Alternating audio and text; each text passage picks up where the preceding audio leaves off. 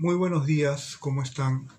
Titulo a esta videocolumna El gran dictador, eh, no por la célebre cinta de Charles Chaplin, aunque sí utilizo el, título, cinta que comenzó a grabar en, en 1938 eh, y que estrenó en 1940 una brillante parodia de, Hitler y una aguda crítica del, nazismo. Y los dos personajes que interpreta son el vagabundo y, Hitler, de alguna manera aprovechando la similitud del bigote que, ambos paradójicamente tenían y muchas otras cosas más que hoy no vienen al caso, pero ese no es el tema de, de la columna, el tema es eh, nuestra afición por los dictadores, ¿no? y que reproducimos en la escuela y que inconscientemente nos hacen reproducir generación tras generación una cultura autoritaria en el Perú. ¿Cuáles son los mejores presidentes del siglo XX?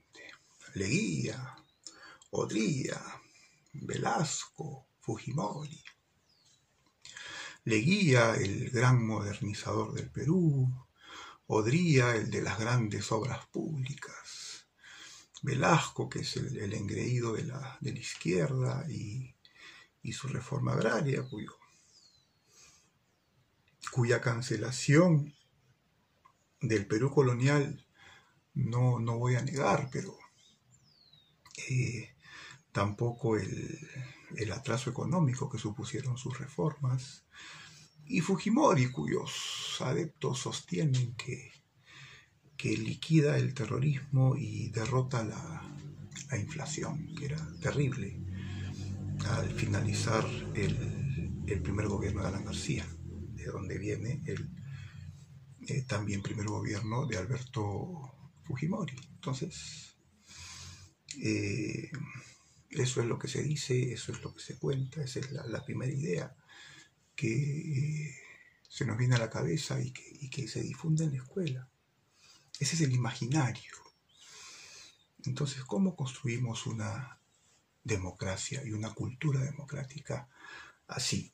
Vamos a ver, Eric Hobsbawm, el gran historiador británico, él distinguía el tiempo cronológico del tiempo histórico, el siglo XX cronológico 1900-2000, el siglo XX histórico 1914, estallido de la Primera Guerra Mundial, 1989, caída del muro de Berlín, fin de la Guerra Fría, inicio del mundo posguerra fría, del mundo sin ideología, del mundo de la globalización.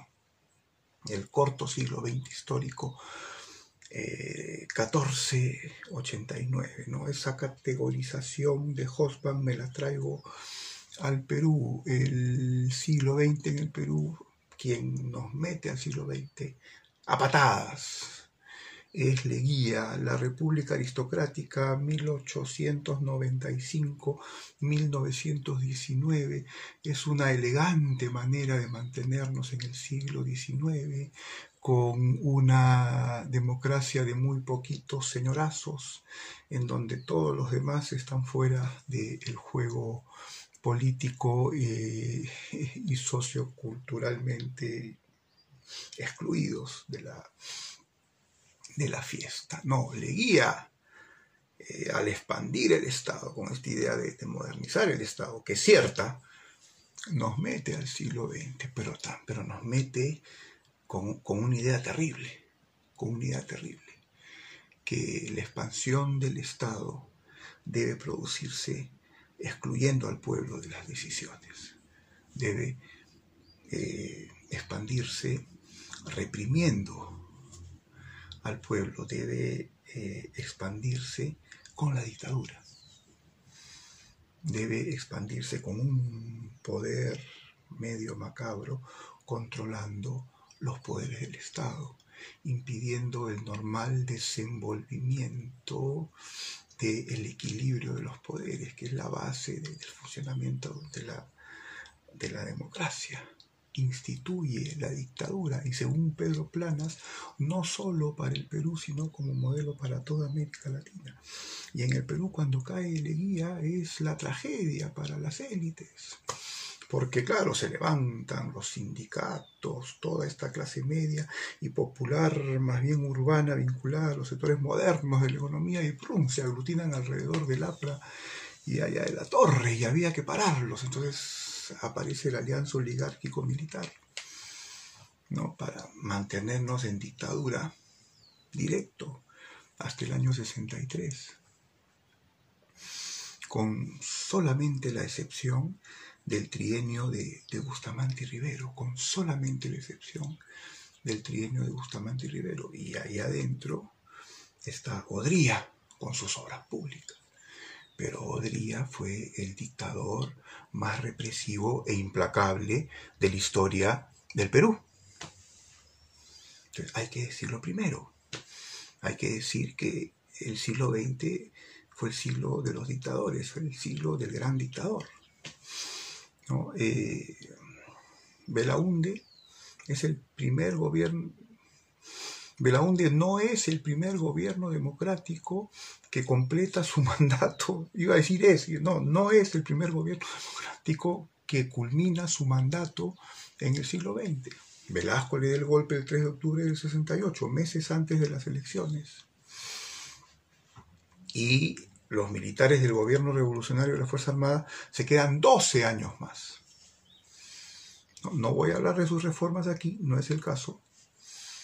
Recién recuperamos la democracia en el año 80, otra vez con, con Y esa es la primera democracia con el precedente del propio Belaúnde 63, la primera democracia como tal, que, que, se parece a tal, ¿no? Con, un Congreso dividido en derecha, centro, izquierda, ¿no? Eh, la de los 80, pero es la democracia que tiene que luchar con el terrorismo, con la deuda externa, eh, con la inflación, con un país en una impresionante transición demográfica, ¿no? La ortodoxia económica de Belaúnde no funciona, la heterodoxia de Alan García quiebra el país. Y después don Fujimori, aunque en realidad Sendero y, su cúpula iban a ser arrestadas por el GEIN de todas maneras, da igual un golpe de Estado y prolonga las dictaduras hasta el año 2000, donde se interrumpen hasta ahora. Entonces nuestro corto siglo, nuestro corto siglo XX, del XIX al 2000, es el siglo de las dictaduras, es el siglo del el gran dictador.